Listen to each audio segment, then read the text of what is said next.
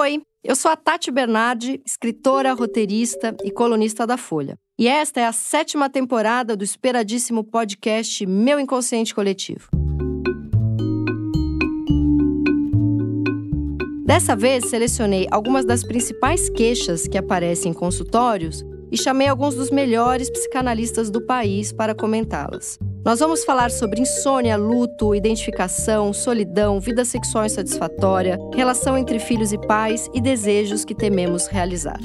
Ah, como vocês já sabem, e é a marca registrada do programa, eu também vou falar um pouquinho de mim, mas você vai acabar se reconhecendo nas mesmas angústias. Hoje eu converso com o psicanalista e psiquiatra Mário Eduardo Costa Pereira. Ele também é professor titular de psicopatologia clínica pela Universidade Aix-Marseille professor do Departamento de Psiquiatria da Unicamp, onde dirige o Laboratório de Psicopatologia, Sujeito e Singularidade.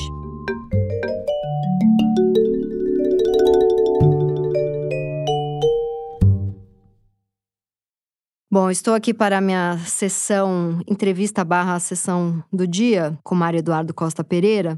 E a gente vai falar sobre sono, porque ele tem um livro maravilhoso que é muito engraçado, porque eu comecei a ler o livro nessa noite, antes de vir para cá, né, nessa última noite, e quase eu não dormi, porque o livro é tão bom que eu não quis dormir, e é um livro sobre pessoas que não dormem, justamente. Quero ler um trecho aqui do seu livro que eu selecionei para ler, que é muito bom. O homem atual parece não conseguir mais se desligar, se desconectar dos apelos incessantes do mundo, as mídias eletrônicas, as redes sociais, as notícias 24 horas, a necessidade de, de estar ligado e vigilante o tempo todo.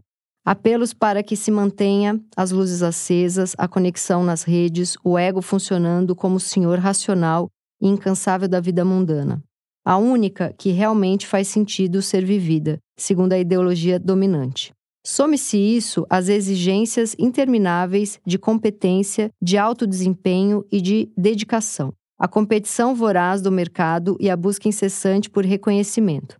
E será possível entrever a importância do laço social e de suas vicissitudes na produção do mal-estar próprio, a um certo período histórico e político. A insônia, sob essa ótica, deve ser interpretada como um possível sintoma do capitalismo globalizado sem limites, que organiza as relações sociais contemporâneas. O livro chama Erótica do Sono, ensaios psicanalíticos sobre a insônia e o gozo de dormir. Eu achei sensacional um livro fantástico, profundo, complexo, mas se a gente quiser resumir ele de um jeito irresponsável em uma linha, eu diria que muita gente não dorme por causa do ego. Nunca tinha parado para pensar nisso, eu achei fantástico. Vamos começar um pouco por aí. Precisa se desprender do ego para dormir. Então, dormir, quer dizer, é um ato de confiança, é? é um ato de fé. Você imagina, você tem que se desconectar do mundo, você tem que desconectar da imagem sua que se oferece para as outras pessoas o tempo todo. E você tem que confiar que ao longo da noite nada de mal vai te acontecer. Você vai poder se lançar de peito aberto numa experiência que você não está mais mentalmente controlando o que acontece. A noite obriga tudo aquilo que, digamos, a vida social te faz entrar no campo da competição, da individualidade, da vida moderna se organiza assim. A noite muda, porque você tem que confiar. Você tem que confiar no outro, nas instituições, que tudo vai acontecer. Fora o medo que enquanto você dorme, alguém está trabalhando e vai roubar teu lugar, né? Para você se desprender disso, isso tem que estar tá muito inscrito dentro de você que está tudo bem. E aí isso rememora uma infância em que tinha uma mãe que te acalmava para você dormir. É lindo o começo do livro que você fala da sua avó. Né, eu falo porque é como é que isso se inscreve não só no teu corpo, no teu ser como um todo. Por isso que é uma erótica do sono. É uma experiência amorosa. Né? Você consegue ter a matriz para dormir em paz se está inscrito em você. Tá tudo bem, que você pode descansar, você pode desconectar. Não precisa ficar persecutório. Não precisa ficar persecutório. Se lança, pode de peito aberto, se lançar de corpo inteiro. Tem todos os rituais que são, no fundo, rituais amorosos, tranquilizadores, repousantes e que transmite, já tá tudo bem. Por exemplo, o acalanto, né? a cantiga de Niná. Na nossa cultura tem o cafuné, tem o embalar, tem o ambiente que vai sendo criado para o bebê conseguir entrar no sono de uma maneira tranquila. Tem uma inscrição, digamos, profunda, não só o bebê. Eu conto coisas já da minha vida de, de criança e tudo mais, que você tem esse contato com o outro, com o corpo do outro. Tem uma espécie de universal no acalanto. Né? O acalanto tem uma estrutura melódica e harmônica que é mais ou menos universal. Ele tem que ser muito previsível, né? o desdobramento da, da sequência harmônica e é, musical. Tem que poder antecipar como é que vai se resolver a frase musical de uma maneira suave, tranquila. Não tem síncope, não, não tem bossa nova. Tem um certo ritmo ali. É, muito... não, não tem jazz no acalanto. Ela é muito previsível. Em geral, as letras são terríveis, é? em todas as culturas são terríveis. É como se fosse uma espécie de filtro. Que aquele que faz, que sustenta para a criança que está tudo bem, como se ele resgatasse nele próprio os seus terrores, os terrores do mundo, os enigmas da noite, ficam nele, revive tudo aquilo, mas o que é filtrado, que passa para a criança, essa experiência, ó, mamãe está aqui, fica tranquilo. Mas as cantigas têm letras terríveis. Tem letras terríveis. Então, peraí, o que acalma é que aquele ronronar da cantiga tem um certo ritmo que não traz nenhuma emoção, mas a letra tá trazendo uma emoção ruim, de medo. Traz para quem canta. É? é porque... A criança tá só num. Tá é. Tá tipo na professora do Snoopy ali. É, exatamente. Não, mas você imagina, do ponto de vista de quem é calanta, desse que faz essa função, vamos dizer assim, essa função materna na nossa cultura, e ele se defronta com a vida, com a história dele. Então é isso, então não tem nenhuma proteção de verdade da noite, da escuridão, é isso, é, a garantia sou eu. Entendi. Eu tô mentindo para aquele neném que tá tudo bem e todo o problema do mundo eu tô pra justamente peneirar e não chegar na criança, eu, eu tô assumindo para mim. Que foi o que fizeram comigo. Eu acreditei que isso aqui tinha chão, que tinha continuidade, que tinha proteção, que tá tudo certo, que vai correr tudo bem. E a garantia é só que tem uma mãe. Você tá falando uma coisa muito interessante, porque eu faço minha filha dormir na metade da semana que ela tá comigo, e é sempre um momento assim. É, eu, eu até falei isso pro meu analista, é quase a segunda análise da semana. Porque enquanto eu tô ali com ela e ela ainda não tá num sono muito profundo, eu tô ali, o que eu penso na minha vida, nos meus problemas, naquele escurinho do quarto dela, Agora você falou um negócio que eu entendi. Esse momento em que eu tenho que acalmar uma criança de 5 anos, que é um serzinho em estado bruto, é um momento em que vem muito à tona as minhas angústias também. Por que isso, hein? Porque é uma espécie de hora da verdade aquilo ali. Né? A gente começou pela questão do ego. A gente vai tirar o ego de cena, você vai mergulhar com teu corpo, com o teu ser, você vai se abandonar essa experiência de dormir, de sonhar. E no primeiro momento isso foi possível porque tinha alguém que filtrava isso. Mas do ponto de vista da criança, o mundo é assim, ele é tranquilo, ele é em paz. Eu posso dormir que nada de ruim vai acontecer. Nada vai acontecer. Por quê? Porque é assim. Porque minha mãe me protege também. Não, não, é, se tudo corre bem, você esquece da mãe. Uhum, não é porque uhum. é a uhum. mãe, é porque tá tudo bem. E tem uma frase que a gente fala muito, né? Saudade de dormir como eu dormia quando eu era criança. O adulto nunca mais dorme, né? Depois que você se torna mãe, pai, então, aí que não dorme mesmo, porque tem um, sempre uma tensão. É, se esse dispositivo funciona bem já desde a infância, nem sempre funciona. Uhum. Tem criança que dorme mal. É, ou, ou que não tem um anteparo suficiente para ela poder se entregar para a experiência. Tem aquele do... termo que eu adoro do Freud, da paricitação. Uhum, é, Isso funciona também, né? Quando vai fazer uma criança dormir o teu exemplo que você traz desse momento, você sente na pele o que é essa parasitação. Total, eu tô pegando tudo para mim ali. É, agora sou eu que garanto para ele uma coisa que no fundo é só uma fachada. é que tá tudo certo, tá tudo bem, tá tudo garantido, esquece, vai. Como é que faz quando a gente vira adulto e sabe que essa fachada aí não, não opera, a gente sabe como que é a vida? Como faz para dormir? Porque na infância a gente dormiu enganado. E aí, quando a gente já sabe como funciona a vida e o mundo, como dorme? Então, é esse momento de corte, né? Quando você vê que. E esse momento maior é quando você está embalando o outro, fica bem claro que a garantia é só uma garantia humana ali, não é uma garantia transcendental. Uhum. Né? Você é o fiador do mundo, dessa habilidade das coisas. A descoberta disso tem que ser algo que seja tolerável para a criança, num ritmo tolerável. Tem uma famosa música do antigo Cat Stevens, o uhum. atual Youssef, que todo mundo gravou, que chamava The First Cut is the Deepest. Né? O primeiro corte é o mais profundo. Um dos primeiros cortes é esse, quando o sujeito descobre que tem um fiador do mundo para ele. Parecia que o mundo estava tudo bem, e depois ele começa a ver que era uma, apenas uma contingência feliz, garantida por alguém que é só um humano, e que a continuidade disso, eu vou ter que fazer a minha parte, é? eu, a cultura. Mas daí você não introjeta esse amor que você teve na infância, esse acalanto, esse Você não introjeta isso e você mesmo faz a sua criança dormir? É, exatamente. Então, não é apenas que você. Porque a gente você, introjeta a lei, por que, que não, intro, não introjeta. Mas sem dúvida. É, introjeta. É, é, eu diria assim, é, mais do que simplesmente introjetar, é moldado corporalmente, espiritualmente, emocionalmente, a partir dessas experiências fundadoras. Por isso tem tanta gente que reza antes de dormir. Você quer uma coisa mais bonita do que o anjo da guarda? Dorme que o anjinho tá cuidando. O anjinho tá cuidando, tá tudo certo, né? Tem o anjo da guarda, tem a vovó, tem o ambiente. Então, tudo isso vai sendo colocado como o mundo é assim, tá tudo bem. Sabe uma coisa interessante que acontece comigo? Ontem a gente estava falando por WhatsApp e eu falei pra você, vai ser engraçado falar de insônia porque eu não tenho insônia, eu só durmo meio caoticamente. Depois, lendo seu livro, eu percebi que dormir meio caoticamente é um tipo de insônia, porque eu acordo várias vezes, minha noite não é tranquila. Mas, mais da metade dos meus amigos, é impressionante a quantidade de gente que toma remédio pra dormir. Muita gente. Acho que é mais da metade das pessoas que eu conheço, se não estão tomando, tomaram no começo do ano, ou, enfim, todo mundo já tomou.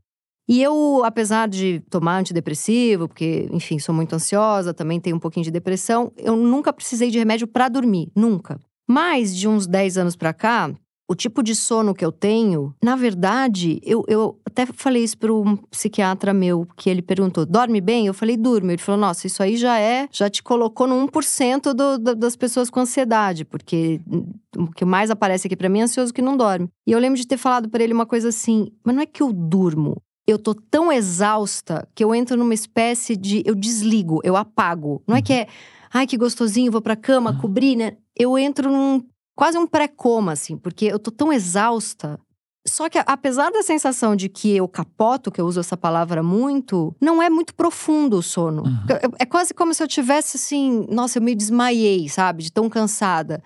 Mas eu acordo várias vezes pra fazer xixi, eu acordo qualquer barulhinho, eu vou ver se tá tudo bem com a minha filha. Quatro da manhã, a hora que eu vou fazer xixi, eu cometo o maior pecado de todos, que é dar uma olhadinha no celular pra ver se tá tudo bem. É porque eu tenho pais idosos, às vezes minha filha não tá, tá na casa do pai, então eu tô sempre olhando o celular. Nisso que eu olho o celular, já vi um negócio que já. uma notícia do jornal, entendeu? Então já tem uns 10 anos que, na real, eu, tô achando que eu tô dormindo, mas eu não tô. Eu queria escrever um livro que tocasse muito visceralmente as pessoas, que elas se vissem ali, que elas redescobrissem isso que a gente esquece, esqueceu. Que o sono é uma experiência gostosa, prazerosa, erótica, amorosa.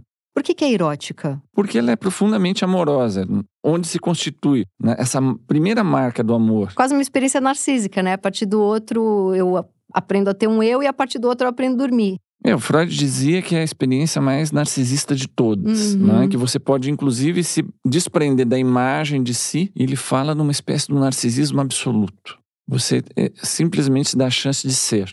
É algo muito diferente de ser mediado pela imagem que eu tenho de mim e que é validada pelos outros. Eu me despeço, inclusive, disso e deixo as coisas acontecerem. Então a gente perde essa coisa, a gente perde. O último capítulo é um capítulo sobre, chama Depois do Amor. O que é aquele sono depois da relação amorosa? Eu transcrevo um trecho da Insustentável Leveza do Ser, do Kundera, que faleceu Uhum. há pouco, né? em que ele conta que os dois descobrem né, que aquela ardência carnal que eles tinham, um dia ele, ele desperta de manhã e vê que a parceira está agarrando a mão dele firmemente dormindo. E aquilo desperta nele depois nos dois essa experiência mágica né, de, do depois do amor. Aos poucos a coisa foi se transformando de tal maneira que o amor carnal era a porta de entrada para essa experiência mais sublime, que é poder se entregar um para o corpo do outro no sono e confiar. Todas essas dimensões amorosas, concretas, vivas do, do sono, eles se perdem no mundo contemporâneo numa espécie de tecnologia do sono, ou numa espécie de estratégia do sono. Eu coloco no começo do livro, mais ou menos um terço das pessoas hoje tem um problema de sono. Ou essa noite, ou você, ou eu, essa, ou a pessoa que está nos escutando agora, um de nós três vai ter problema de sono estatisticamente. Espero Nessa... que não seja eu. É, espero que eu também. Sou boa pra quem tá ouvindo. Não, ó. Isso interroga, um ponto de vista clínico, o que, que você faz com, com isso, mas também isso interroga a sociedade. Que mundo é esse? Que civilização é essa que a gente construiu? Que um terço das pessoas não conseguem nem desligar. Desligar. E eu adoro que você fale, é um funcionamento do neoliberalismo mesmo. É o banco 30 horas, 24 horas, é o shopping que abre sábado e domingo, é o, o logotipo de muitas marcas já tem o não para, né? O Globo News é é, é, não, para, não desliga. Não desliga. Nunca desliga. Nunca desliga. E isso é tomado como um valor. Isso me causa horror. Francamente, assim, a minha experiência diante de um, desse tipo de coisa. Nova York, a capital do mundo, é a cidade que nunca, nunca dorme. dorme. Que nunca dorme. Você imagina. Olha, já, já vê a doença ali. Não é? Então, dormir é uma espécie de, um, de uma commodity e que tem margens muito estreitas. Eu não posso não dormir porque eu tenho que performar. Então eu tenho que dormir. E mais que o outro, não basta que... performar. Né? Então eu tenho que dormir, porque no, no, no dia seguinte eu tenho que estar competente para produzir, para competir, para me afirmar socialmente, enfim. Né? Eu tenho que entrar no jogo. Mas se eu dormir demais, eu perco a concorrência. Então você tem tanto um aumento exponencial de medicamentos para dormir, como de medicamentos para não dormir, para manter acordado tanto legais quanto ilegais. E muita gente que toma para pagar e depois para levantar. E para levantar. Mas, mas e com isso você perde toda essa dimensão amorosa do sono ele vira uma obrigação chata, né? Tipo, ai que saco que eu tenho que comer. Eu preferia estar tá performando aqui, ganhando dinheiro, mas tem que parar. É, eu, quando trabalhei em agência de publicidade, eu percebia a irritação que dava em alguns publicitários que estavam ali bem nesse ambiente de competição, assim, a gente estava, por exemplo, numa concorrência, né, concorrendo com outras agências por um cliente. E eu percebi a irritação que ia dando nas pessoas quando dava uma da tarde, porque a pessoa falava, puta, eu vou ter que parar para comer. Que saco que eu não sou um robô, que eu sou um ser humano. E ia dando uma irritação, porque a pessoa falava, eu vou perder aqui uma hora, né? Então comia às vezes na frente do computador ali, já irritado porque tem essa, porque eu vou ter que dormir, porque eu vou ter que comer, porque eu vou ter que ir ao banheiro. Mas olha, Tati, eu te falar uma coisa. Esse livro, assim, eu gosto muito, porque eu estou muito presente, falo a partir de, de mim, né? Uhum. Então, o leitor vê que tem um autor ali. Você já teve insônia? Só te interrompendo. É assim, eu sou um cara bom de cama. Eu, eu, eu, Dorme bem. Eu, durmo bem, só que às vezes eu não tenho tempo de dormir, como todo mundo. Então, muitas vezes eu não consigo ter todas as horas de, de sono. Que você gostaria. Que eu gostaria. Mas faltou, apesar de eu gostar do livro, faltou um capítulo dramaticamente, que se eu tiver na, na próxima edição, eu vou colocar. Que é o capítulo da cesta. Você fala da, da, da, dormidinha depois do almoço? É, não, eu falo, mas eu queria um capítulo só sobre Entendi. isso. Né? Eu sou gaúcho, essa cultura platina, né? Uruguai, Argentina, Rio Grande do Sul, a coisa da cesta é muito importante, uhum. muito presente, é algo que está desaparecendo.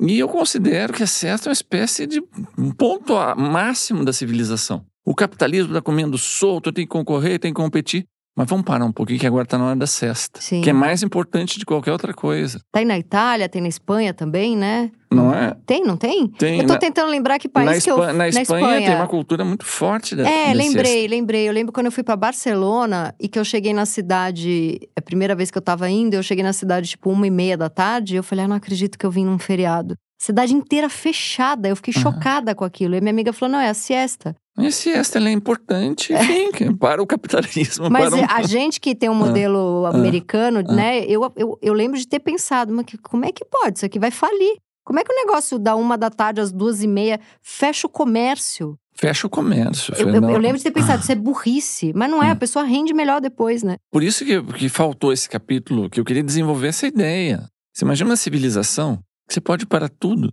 Porque tem uma coisa mais importante, que é um tempo para mim, agora fazer aquela cesta. A gente perdeu. Eu acho que a motivação maior de todas para escrever esse livro foi essa, esse diagnóstico que a gente se desconectou dessa dimensão fundamental da vida. A gente passa, em condições, digamos, habituais, né, um terço da vida dormindo. Só que na nossa concepção, a vida é só o que se passa fora do sono. A vida para valer é a que está, ela desperta. A gente não concebe que o sono faz parte da vida, que é uma experiência muito importante tanto para sonhar, porque é o momento do sonho, em que as questões mais profundas elas voltam à tona, quanto para simplesmente desconectar, para ter uma experiência de simplesmente ser. Talvez seja o único momento que a gente consegue ter um contato profundo consigo mesmo, sem ter mediação da nossa imagem. E as pessoas que não sonham? Porque eu sonho pra caramba toda noite. Eu lembro os sonhos no dia seguinte. Em geral, as pessoas sonham, né? Elas talvez não lembrem dos sonhos, uhum. né? E, e é muito grave não sonhar. o grau de perturbação mental que isso pode dar. Né? Inclusive, tem certos tipos de intervenção uh, médico-psiquiátrica que já foram muito importantes de você fazer, por exemplo, supressão da fase do sono REM. Uhum. Cada vez que a pessoa vai entrar no sono REM, é o momento do sono que a pessoa vai sonhar, você acorda. Isso foi usado durante muito tempo no tratamento de afecções psiquiátricas. Não deixar ela sonhar porque fazia um corte. Mas se isso se prolonga muito tempo, a pessoa pode começar a ter problemas mentais pelo fato de não sonhar. Mas fazia o corte para quê? Para ver se dava é, um pra, rebuild na é, cabeça? É, é, geralmente era tratamento de depressão, você Entendi. E essa, essa sociedade da, da performance, ela é tão louca que as pessoas que tomam remédio para dormir, quando elas descobriram o Stilnox, que é a febre do momento e que é perigosíssimo, eu acompanho algumas pessoas que tomam há alguns anos e a pessoa fica meio fritada, assim, não tem mais memória, é muito esquisito esse remédio. Gostam do Stilnox porque além de fazer dormir, faz dormir na hora, porque a ah. pessoa não quer nem o remédio que vai dar uma apagadinha aos poucos. Porque é tão essa necessidade do eu preciso agora, eu preciso resolver agora, então eu vou trabalhar até às 11, aí eu tomo um negócio que em 15 minutos já me dá o sono, porque não quer nem ter, porque assim, às vezes dormir dá trabalho, você tem que escurecer o quarto, você deita na cama, você lê um livro, você vai dando aquela baixada de bola. Eu fiz um, uma consulta uma vez com um médico de Ayurveda, e ele ensinou as pessoas a dormir. Ele falou muito disso, né? Você ir promovendo esse gostosinho, esse prazer do sono. Você toma um banho quente, você escurece o quarto, você deita, você de repente pega um livro, você tem que estar tá sem ver tela nenhuma, pelo menos umas cinco horas. Ninguém mais faz isso, né? E a pessoa quer dormir, ela quer na hora. O Stilnox é bom. Eu, eu nunca tomei, mas eu escuto as pessoas falando que ele é um bom remédio porque ele te desliga no momento em que você fala, puta, será que eu não vou conseguir dormir? Aí você toma. A hora de dormir, a gente tinha começado a falar isso um pouco. Tem um, um efeito de hora da verdade. Mas uma hora da verdade radical. Nossa, a minha filha, hum. ela passa o dia inteiro brincando de coisas leves. Na hora que ela deita na cama, ela começa: morre, vai para onde? O que, que é cremação? Se a pessoa morre, a gente nunca mais encontra. É na hora de dormir. É, você imagina o que é encarar a noite. Eu coloco vários exemplos da noite aí na literatura, no teatro, no Shakespeare. Né? Uhum. Henrique tem uma cena que é brutal, eu acho, na verdade dela, né? O rei tá lá, chamou todos os exércitos do rei da Inglaterra para invadir a França, para conquistar. Ele achava que ele era o herdeiro legítimo da coroa do reino francês. Leva todo mundo. Eles estão cercados lá por seis vezes mais franceses do que ingleses. Cai a noite e eles acham que vão ser dizimados na noite, no dia seguinte, quando começar a batalha, quando nascer o sol. E aí, no meio da madrugada, né, ele, o, o rei, tá tudo escuro, ele se cobre e vai ver o papo dos, dos soldados para ver como é que tá a moral da tropa, né? E aí o, ele ouve o papo assim: Não, eu provavelmente vou morrer amanhã, mas se eu morrer, eu vou pro céu. Fiz o que o rei mandou. O rei representa uhum. Deus aqui na terra. Ele disse que era justa essa luta. Mas na hora de H, é ele que vai ter que se entender com Deus se foi justo ou não foi justo. Quem sofreu dores aqui. O rei tem que se entender com Deus. E depois de um certo tempo, o rei sai perturbado daquilo. E no meio da madrugada, aí acontece uma coisa super engraçada, mais trágica, né?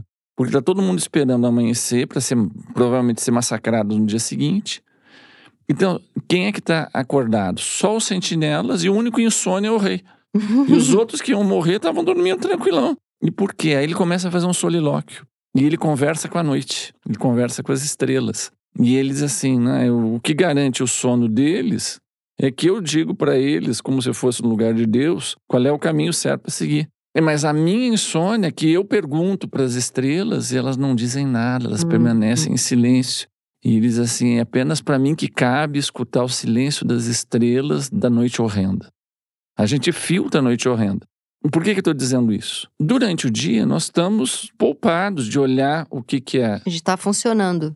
A gente tem uma coisa que é a realidade. A realidade nos permite filtrar, não ter que ficar o tempo todo pensando qual é o sentido disso daqui, por que, que eu pergunto para as estrelas não vem resposta nenhuma. Uhum.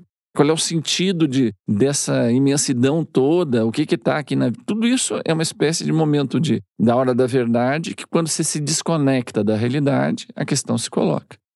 Tem gente que não suporta isso, porque é tão perturbador o tipo de, de relação com o vazio, com falta de sentido, com as coisas do passado que não estavam resolvidas. Culpas e. É? Tem um, um, um, compositor lá da minha terra, em Lisboa, que é um, todo mundo que é da minha geração, até hoje, né? Uma pessoa muito importante. Ele tem uma música que ele tem um verso que ele diz assim: A realidade não me engana. Eu acho que acontece muito isso na noite. É? é? que você se dá conta não é? que a realidade era um filtro.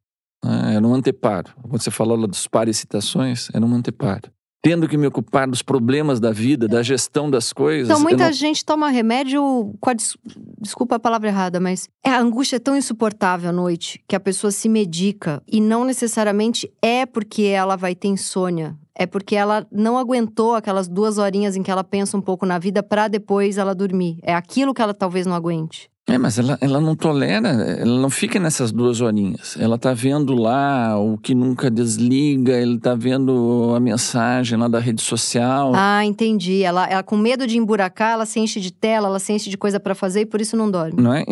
Imagina o vazio que dá. Precisa ser castrado para dormir.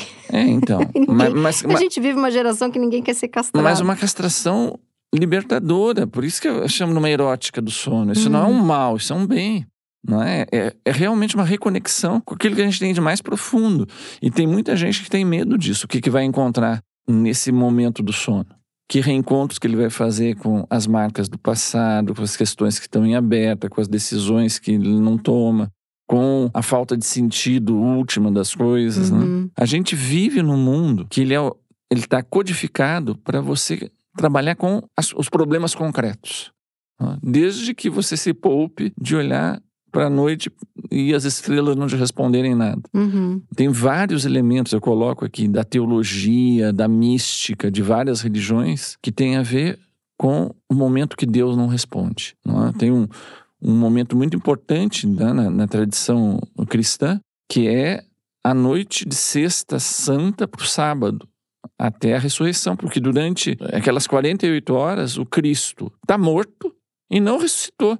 Não tem Deus, né? Não tem a estrela, não tem resposta. Não tem resposta e você nem sabe se terá. Tem muitas obras de arte desse momento do vazio do mundo. Né? Tem lá o cadáver do Cristo, que não ressuscitou. Eu não conseguia dormir, durante a pandemia eu não conseguia dormir. É claro, a coisa mais óbvia é, tô muito preocupada de ficar doente, da minha filha ficar, dos meus pais que são idosos pegarem e tal. Mas aí na terapia online, né, porque tava ali naquele lockdown profundo, eu cheguei a uma conclusão de que alguma coisa se quebrou em mim durante a pandemia, num sentido bem naivo, assim, de Deus não existe, sabe? Olha a quantidade de gente que tá morrendo, e a gente nesse país com esse presidente que contra vacina, e eu tava vendo uma amiga minha perder o pai e mãe. E pela primeira vez, eu tive uma sensação muito forte de que eu tinha tido filha, minha filha pequenininha, num mundo que não é regido por nada bom. A experiência de ter quatro anos o Bolsonaro deu também essa sensação de que nada bom nos rege e nos governa, né? E para além disso, acho que a pandemia, ela deu uma sensação de cadê Deus nessa hora? E eu não conseguia dormir. É exatamente o que você está falando, porque a gente precisa acreditar em alguma coisa para dormir.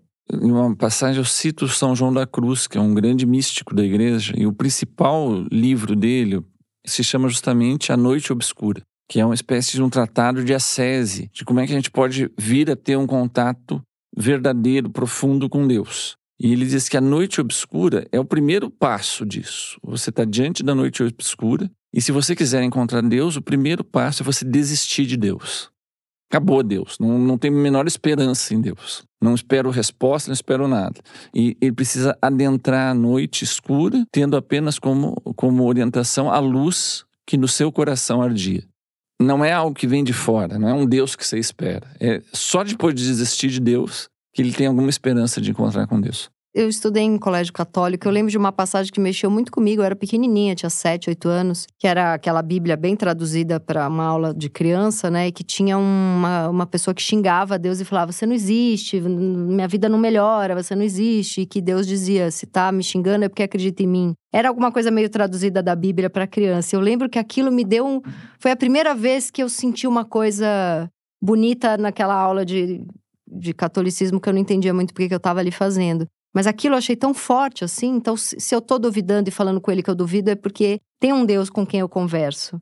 Naquele filme Paris, Texas, é impressionante aquela primeira cena, né? Que o personagem principal está sozinho no deserto, quase sem água, e tem uma espécie de um, de um blues terrível no fundo, que é uma versão de uma canção do começo do século passado americana que chamava Cold was the ground, dark was the night, né? O, o chão estava frio e a noite estava escura. escura. uma espécie de um lamento de um negro americano da noite da sexta-feira, em que Deus estava morto, não havia ressuscitado, e o chão estava frio e a noite estava totalmente escura.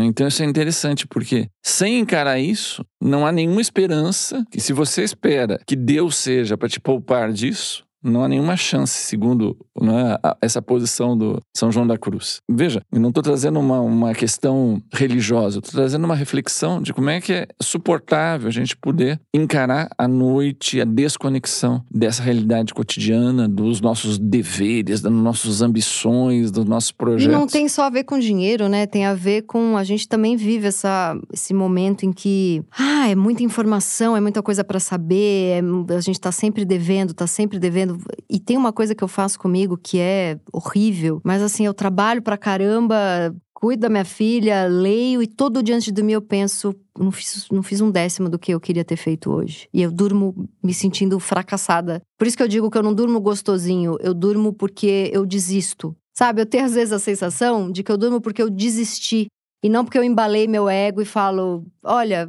eu existo, eu sou um eu que eu respeito, eu sou um eu que eu admiro, e agora eu vou abdicar disso para me encontrar aqui no. É, então, é, é como você falou, chega um momento que desmaia. Ele é um desistir, ele não é um descansar que eu acho que tem a ver com, com isso de preferia não dormir, eu preferia estar tá usando esse tempo para saber mais, para trabalhar mais, mas já que tem que, uhum. e depois que eu embalo, que eu durmo, eu não quero mais acordar. Às vezes eu tenho a impressão que poderia tranquilamente dormir por 20 horas, porque está acumulado dormiria tranquilamente um fim de semana inteiro. Aí eu falo, puta, eu não acredito que eu vou ter que acordar. Agora que eu entrei em algum lugar que é tão difícil para eu entrar, eu tenho que sair. Essa experiência, assim, revigorante, que você se sente mais conectado com você mesmo quando você sai do sono.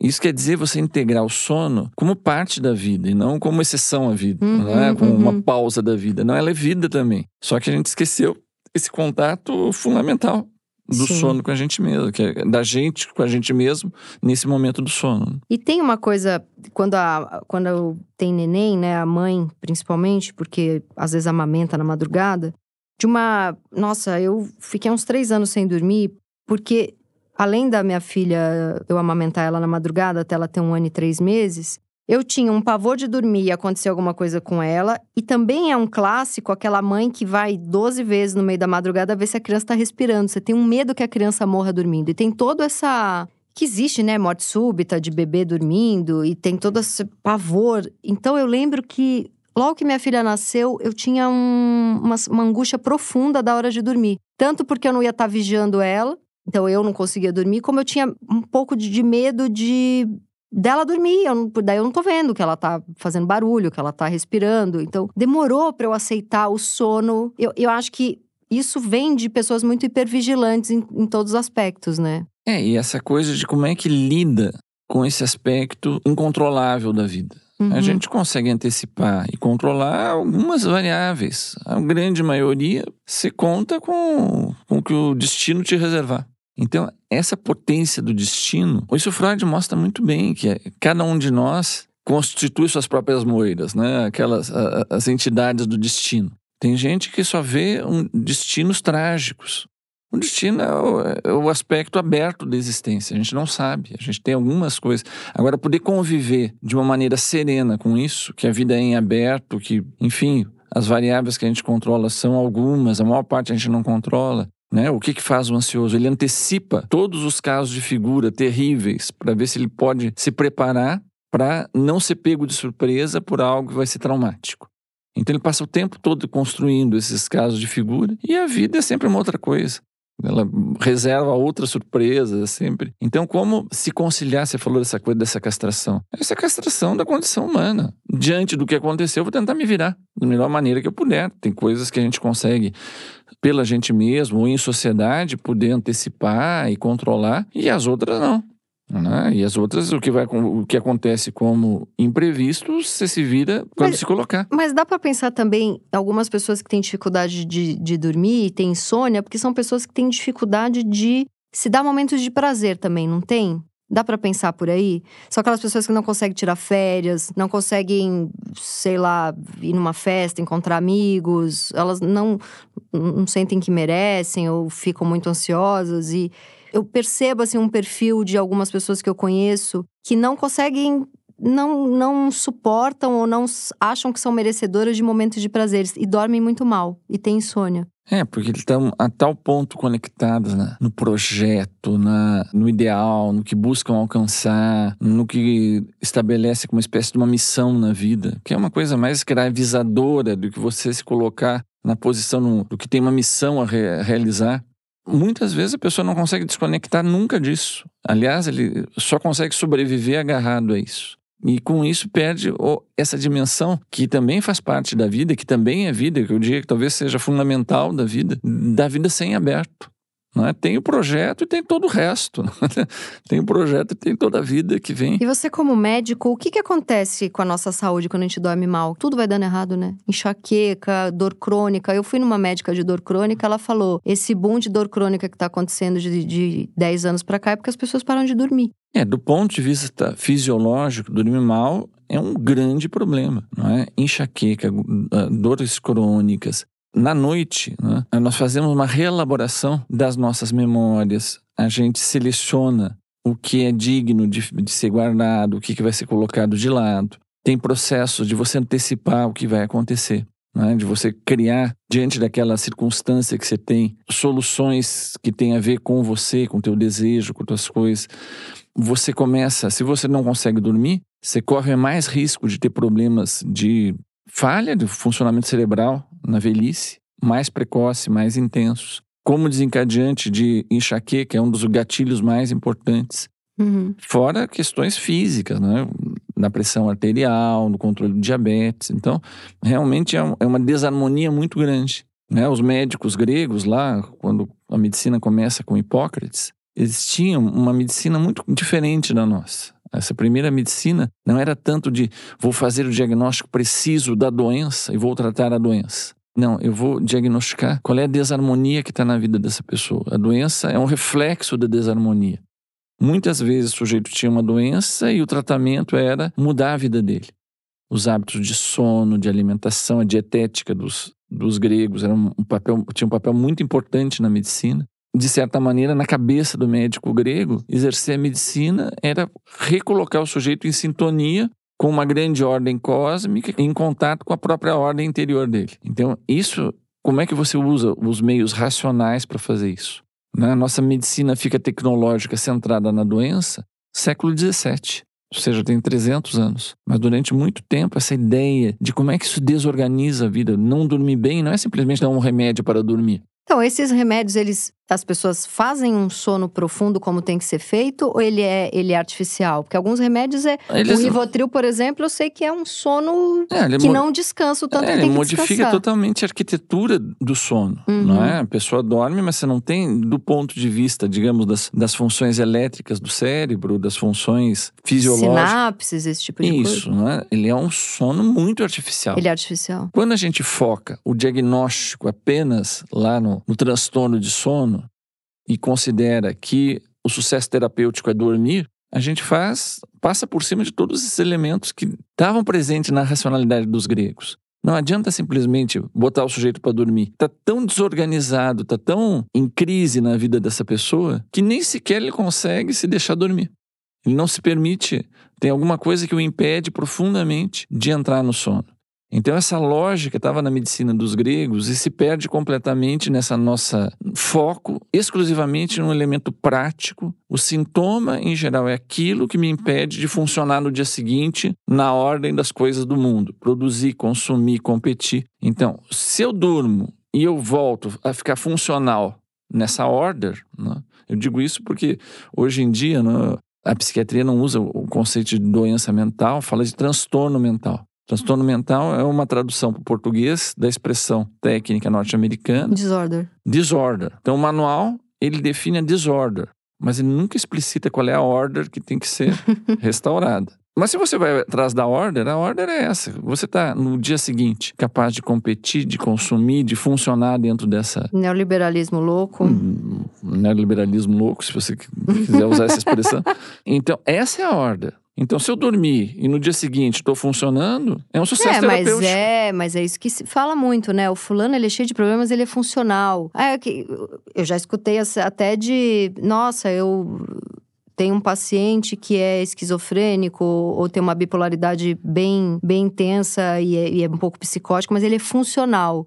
E por quê? Ah, porque ele trabalha e porque ele funciona, dorme, enfim, e a pessoa tem uma questão ali bem É. profunda. É muito comum né, a gente ter pacientes que ficam funcionais, no sentido de poder estar presente. Não digo isso seja irrelevante do ponto de vista clínico, Uhum. mas muitas vezes o que eles dizem é: ó, eu funciono, mas não sou eu. E isso não só com medicações antipsicóticas, né? Isso é re- antidepressivo, Rivotril, Stilnox. não, eu funciono melhor, mas eu sinto que não sou eu. Uhum. né? Ele, ele descreve que ele não está presente nisso. E o que, que a gente pode pensar da pessoa que dorme demais? Aquela pessoa depressiva que dorme. Eu acompanhei uma amiga com depressão, ela dormia 16 horas por dia. Então, eu só queria voltar um pouquinho Tá. à à questão da medicação, porque eu Sim. não quero deixar a ideia de que a medicação é irrelevante. Não, ela Claro. é muito importante, não é? Às vezes é decisiva, mas a medicação não é o alfa e o ômega do tratamento.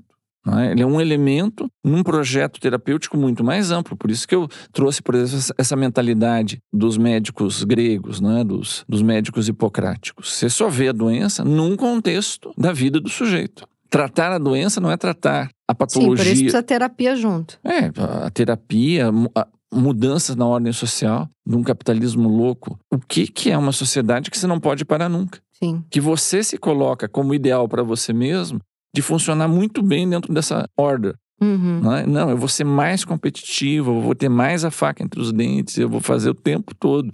Tem essa febre também de, de tomar as ritalinas e os outros remédios parecidos para ter um desempenho muito, por exemplo, tá defendendo uma tese ou tá num momento de trabalho intenso. Eu conheço bastante gente que faz uso. Não- Quais são? Tem a ritalina e tem outros, né? Que são esses estimuladores de foco. É, é comum. Doutor, eu tô aqui com meu filho, 17 anos. Vai prestar vestibular. Vestibular, ele é super inteligente, super boa pessoa, cheio de amigos, nunca teve um quadro depressivo na vida, nunca teve um problema nenhum. Ele tem a cara super limpa, nunca usou nenhuma droga nem nada. Esse que é o problema dele, porque todos os amigos dele que estão preparando a prova estão tomando. E se ele não tomar, eu acho que ele não vai estar à altura da Nossa, competição. Que triste. Bom, ou o senhor prescreve ou eu vou me virar sozinha. Como é que nós vamos fazer? Está a tal ponto embutido. Isso aparece como um fenômeno individual, clínico.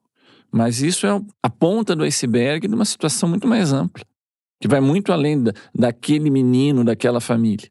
A perda dessa perspectiva faz a gente encontrar como único, único parâmetro, tanto de, de diagnóstico quanto de tratamento, aquilo que incide no menino, quando a gente faz a abstração de todo o resto.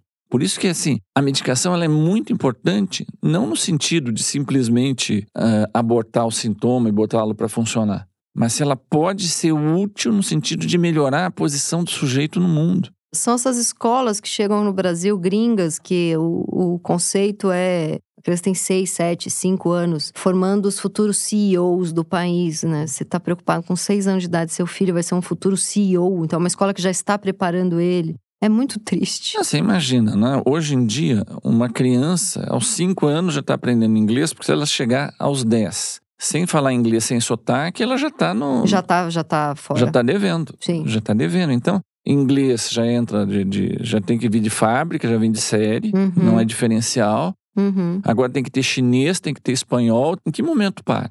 E eu posso, independentemente, eu sozinho, ó, tive uma grande ideia. Eu não vou ficar fora desse negócio, eu não vou deixar minha filha também entrar nisso daí. né? E aí, pelas tantas, como é que faz? Qual é, Sim. o, qual, é, qual é o plano B de socialização? De, né? Se você não levar ela na escola, estão batendo na tua porta lá. O Ministério Público baixa na tua porta. Você não Uma vez eu vi uma conversa maravilhosa de uma mulher super progressista, pissolista, branca, falando: eu vou colocar minha filha numa creche. Ela precisa, precisa estar num lugar, porque tudo que eu defendo, aí vou botar numa escola de elite branca. Não, eu vou botar minha filha numa creche com um monte de criança de famílias periféricas, crianças pretas, e junto com a gente na mesa tinha uma amiga nossa que é preta periférica e ela falou: Bom, você é burra, né? Porque eu colocaria tranquilamente a minha filha na escola de elite, porque eu quero que minha filha seja tenha uma competição, né? E aí ficou esse embate das duas, eu achei muito interessante, porque é isso. Se meu filho não puder estar nessa competição, qual é o plano B? Qual é o plano B? Então, o tratamento tem uma coisa imediata. Será que o tratamento é só botar ele na competição? Melhorar sua performance para ele não ficar para trás? Mas também a gente não quer a criança 8 anos de idade com síndrome do pânico, com, fazendo cortinho no braço, tanta criança deprimida, o aumento do suicídio as escolas escondem. Então não fecha conta. Então tem um mal-estar que se apresenta em casos individuais e que tem a ver com a forma de civilização que a gente construiu.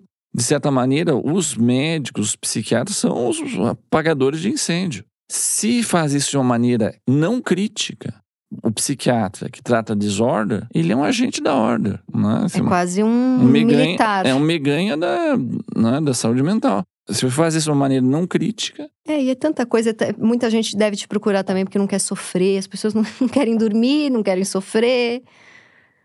Super humanos, né? né? Então, o problema do sofrimento é esse. Né? O sofrimento é uma sensação. Né? No limite, você pode terminar com essa sensação por vias químicas. Aí se coloca, mas isso é uma vida humana realizada? Por exemplo, você imagina, alguém chega lá no, no meu consultório, no consultório de um clínico, quer dizer assim, ó, oh, doutor, o negócio é o seguinte, eu tô aqui na metade da minha vida, eu sempre lutei comigo mesmo, porque a minha, o meu desejo, a minha orientação sexual, ela é muito incompatível com o que aceito aí fora. Eu sempre quis esconder isso de mim e dos outros, eu não suporto mais isso. Então, o tratamento que eu quero é que o senhor me ajude a ter condições de poder, é, que eu assuma isso e que eu tenha uma vida mais coerente comigo mesmo. A pessoa te procura, por exemplo, para poder sair do armário, não para esquecer de uma vez que é gay, por exemplo. É, então, eu quero, quero poder assumir né, uma, uma orientação sexual que não é a dominante. Ora, no Brasil hoje, alguém que assume publicamente um negócio desses, o preço que ele vai pagar de sofrimento certamente é enorme. Ele pode, primeiro, ser espancado até a morte aqui numa rua Sim. por gente do, do bem. Né? Agora eu vou te ensinar como é que faz as coisas. Estupro corretivo. Estupro corretivo, ele pode ter dificuldades uh, no trabalho, na, na, aceitação social dele. No... Mas tem muitos que dizem assim: olha, doutor, eu prefiro isso do que não ser eu. Ou seja, o que ele busca no tratamento não é abolição do sofrimento, ele está trocando um pelo outro. Mas ele está te pedindo a minha ajuda na conta. Porque eu vou precisar aguentar isso. A diminuição do sofrimento, sozinha, ela não pode ser o critério último do tratamento. Ah, ele não está mais sofrendo, então está bem. Ele não está mais em desordem, então ele está bem. Eu diria assim: ele está em sintonia com ele mesmo? Ele está disposto a pagar o preço de estar tá em sintonia dele mesmo? Como é que ele faz para, a partir dessa singularidade da posição dele, se confrontar com os outros, com o laço social? Isso interpela o laço social. Olha, na hora que eu me assumo, eu pago um preço, mas e vocês? Não é? Como é que faz com isso, com a diferença? Como é que faz com a diferença que vocês mesmos, muitos de vocês escondem aqui? Como é que faz? Tem um efeito que ele é dialético, não é uma coisa que acontece só do lado do sujeito. Então, com isso, você não precisa descartar é, os tratamentos, sei lá, que, com medicamentosos e tudo mais. No interior de que concepção de adoecer e de melhorar que isso se inscreve. Se é simplesmente para placar qualquer emergência de uma revolta do sujeito com o fato de ele não estar tá mais sintonizado com ele mesmo, ele está simplesmente respondendo EDS, que são uma máquina de moer gente, e que ele possa, de alguma maneira, não entrar na order, não é? mas propor, inclusive para a sociedade, um outro tipo de desordem. E aguentar. Isso é muito sintomático do nosso mundo. Uhum. A desordem é tomada como um mal e a order como um bem. Você poderia pensar exatamente o inverso.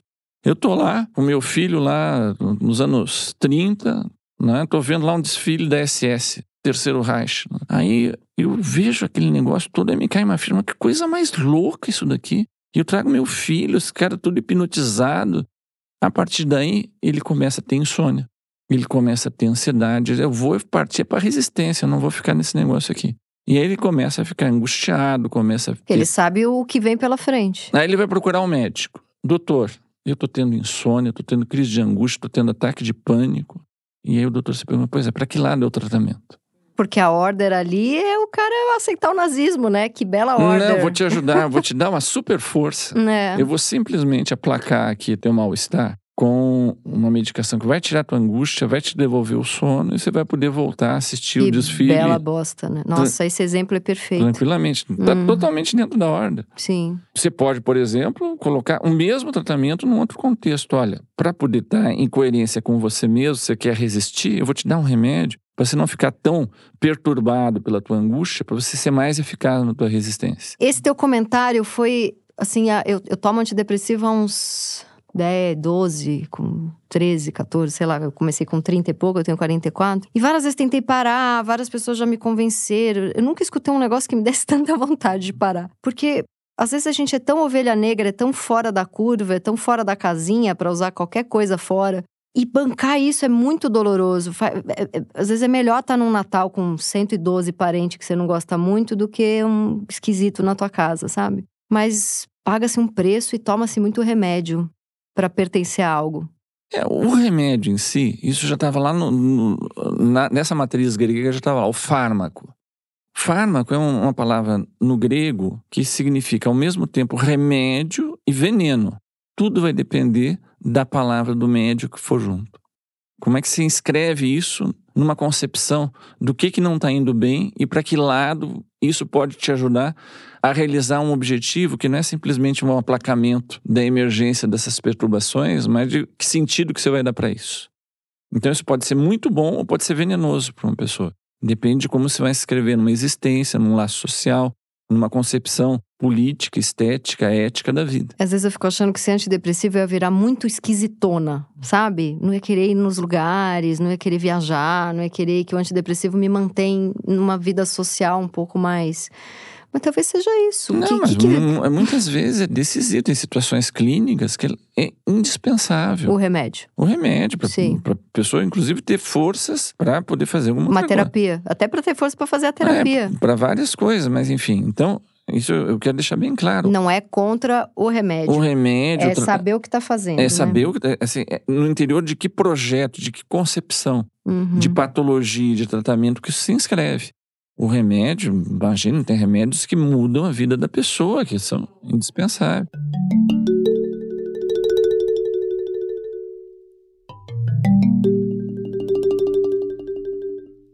Quero ler um trecho aqui do seu livro que eu selecionei para ler, que é muito bom.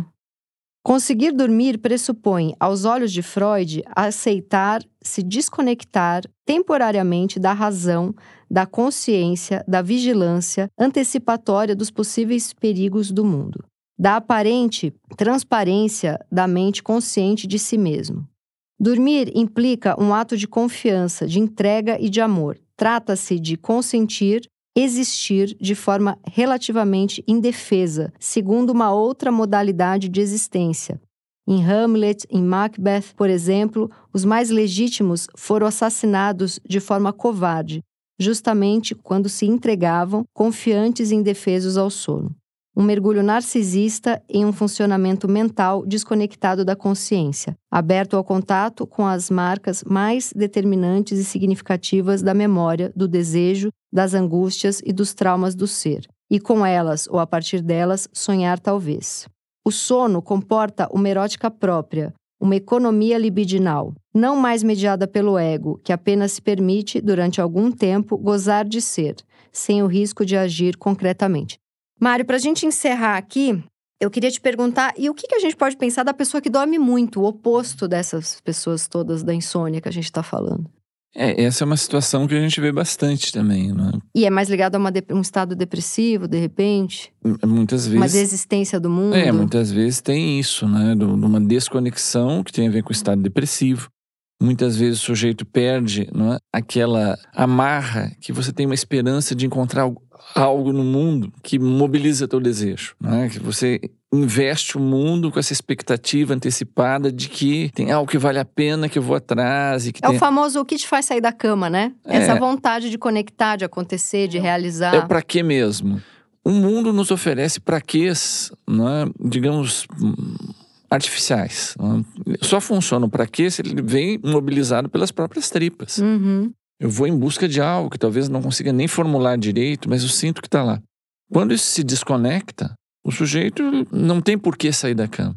Mas eu acho interessante, e eu só parei para pensar nisso lendo seu livro, porque essa pessoa, ela não teria justamente medo de encontrar os vazios e dores e angústias dela, porque o sono é um convite aí para esse lugar. E essa pessoa tão perdida, desconectada, sem paixão, sem, sei lá, pulsão de vida, ela não teria medo de encontrar esse eu dela. Então. Mas ela tem, dorme pra caramba. Tem vários casos de figura. Um caso de figura é esse que tá dizendo. O sujeito não sai da cama porque tem medo. Justamente tem medo de, de, de enfrentar. Então, de mas no sono, no sonho, ele não acaba enfrentando? Ele não tem que entrar em contato mais?